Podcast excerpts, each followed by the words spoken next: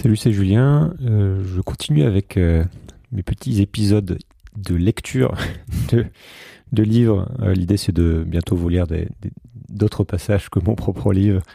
ça, va venir. Et d'ailleurs, vous pouvez m'envoyer vos propositions, aux suggestions de passages à julien.sismic.fr. Des passages qui sont en lien avec la thématique du podcast. Ça m'intéresse beaucoup pour d'avoir vos suggestions et je les lirai si elles sont pertinentes. Mais euh, bah, je continue à vous lire. Euh, je crois que vous, je vais vous en lire encore deux. Donc c'est l'avant-dernier épisode qui, en, qui est lié au livre Le Monde change et on n'y comprend rien. Donc euh, le livre qui est sorti il y a deux mois et demi maintenant, qui, qui marche très bien en librairie.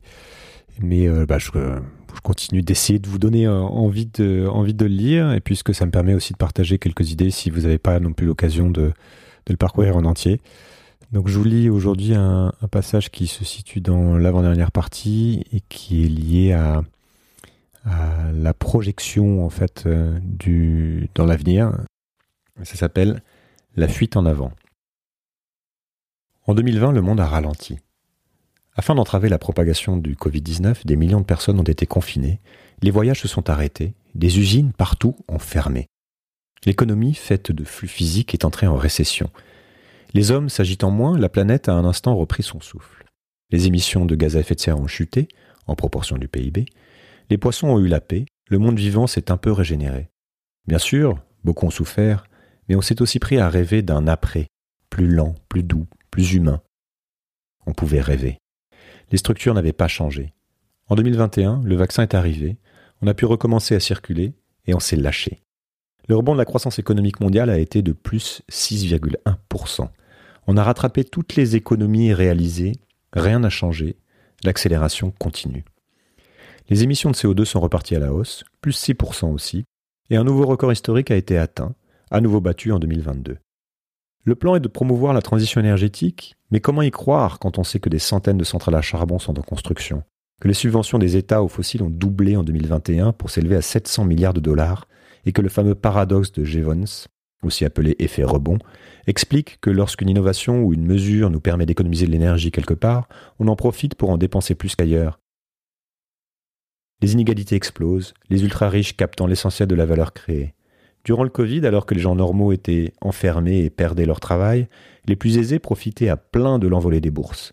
Le patrimoine des 500 Français les plus riches a progressé de 30% en 2021, et les 10 plus grandes fortunes mondiales ont doublé la valeur de leur patrimoine. Aucun ralentissement dans la course au développement technologique non plus. La 5G bientôt partout, des puces dans les cartables de nos enfants pour mieux les protéger, des milliards d'objets connectés, la reconnaissance faciale généralisée et demain le métaverse qui nous promet de nous déconnecter encore plus du monde réel et de marchandiser totalement nos expériences de vie. La course aux armements a repris en fanfare. Les missiles deviennent hyper véloces, la guerre promet d'être spatiale, cyber, voire robotisée. Même le nucléaire est relancé après 35 ans de déclin. Les révolutions NBIC, nanotechnologie, biotechnologie, technologie de l'information et sciences cognitives, sont en marche et les transhumanistes rêvent d'intelligence illimitée et de vie éternelle. L'immortalité, enfin. On imagine nos gènes trépigner d'excitation à cette nouvelle. L'IA inquiète, mais qui oserait vraiment en brider le développement? Jamais nous n'avons coupé autant de forêts, artificialisé autant de sols, vidé à ce point la terre de ses minerais, tué autant d'animaux, produit cette quantité d'informations, été aussi nombreux. Et alors? Je ne vois que des problèmes là où il faut imaginer des opportunités. Les défis ne sont-ils pas faits pour être relevés? Nous allons accélérer encore pour y répondre et notre imagination est comme toujours foisonnante. Des usines pour aspirer le CO2 déjà présent dans l'atmosphère, technologie dite de Direct Air Carbon Capture, des drones pour optimiser l'agriculture, des nanoparticules soufrées dispersées dans le ciel ou des satellites parasols pour modérer le rayonnement solaire. Nous imaginons faire de la géo-ingénierie, modifier la planète à notre guise. Et même si la technologie n'est pas mûre, ou bien se fondent sur des promesses qui relèvent parfois du fantasme, notamment parce qu'il s'agit presque toujours de consommer in fine plus d'énergie, les investissements affluent.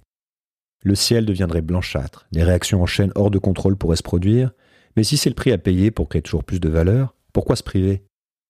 Le technosolutionnisme semble être la seule voie acceptable, et on comprend pourquoi. Elle permet de ne rien changer vraiment, elle promet toujours plus de croissance et de profit à court terme. Bref, business as usual. Les ultra-riches utilisent leur jet privé sans aucune retenue, parfois pour quelques minutes seulement. Et s'ils s'ennuient un peu trop, ils peuvent désormais s'envoler dans l'espace. Des quartiers de mandarines épluchées sont vendus sous plastique, et Airbus prévoit que le nombre d'avions devrait doubler en 20 ans. Une ville mûre de 170 km de long est en construction dans le désert. On veut aller miner la Lune et s'évader sur Mars. Des milliers de satellites artificiels nous gâcheront bientôt le ciel étoilé. Les jeux d'hiver se font sur de la neige artificielle et le Qatar climatise ses stades. La civilisation mondialisée, en proie à des spasmes, uniformisés comme le sont les neurones d'un cerveau épileptique, appuie sur l'accélérateur et nous offre un magnifique feu d'artifice toujours plus fou, toujours plus absurde et dangereux, digne d'un bouquet final qui nous éblouit en même temps que ses retombées embrassent tout. Les règles sont les mêmes, les structures et dynamiques sont les mêmes, les tendances logiquement s'étirent. Le jeu continue dans l'excès le plus total, et rien ne semble pouvoir altérer la course. Jusqu'ici, tout va bien. Voilà, je m'arrête là. Suis un, dernier chapitre dans cette partie où va le monde qui s'appelle L'importance n'est pas la chute, c'est l'atterrissage. Donc c'est une référence au, film La haine de Mathieu Kassovitz 93 pour ceux qui pour ceux qui l'avaient reconnu. Vous voyez que c'est pas une vision extrêmement optimiste de l'avenir comme euh, certains euh, pourront, pourront le dire, mais je vais pas développer ici, mais pour moi, la question de l'optimisme ou du pessimisme n'est pas vraiment euh, la plus pertinente en ce qui, ce qui nous concerne. En tout cas, c'est pas celle qui va nous aider le mieux ou à traverser, cette époque. Pour moi, il s'agit avant tout d'essayer d'avoir la vision la plus euh, réaliste possible, de poser un diagnostic le plus complet et le plus euh, systémique possible pour pouvoir, in fine, être, en mesure de poser les, bonnes questions. C'est ce que j'essaie de faire au travers de ce podcast, c'est ce que j'ai essayé de faire dans ce livre, tout en ayant bien sûr conscience que ça n'est qu'une vision euh, biaisée et partielle des choses. Mais euh, voilà, c'est en fin de en fin de cette partie qui euh, où je pose un petit peu une vision de de l'avenir un peu sombre, on va dire. Et je passe ensuite à la quatrième partie dans le livre où je nous pose la question de savoir quoi faire de tout ça. Et ça nous permet un petit peu de, de remonter la pente et de, de donner des pistes, des pistes d'action.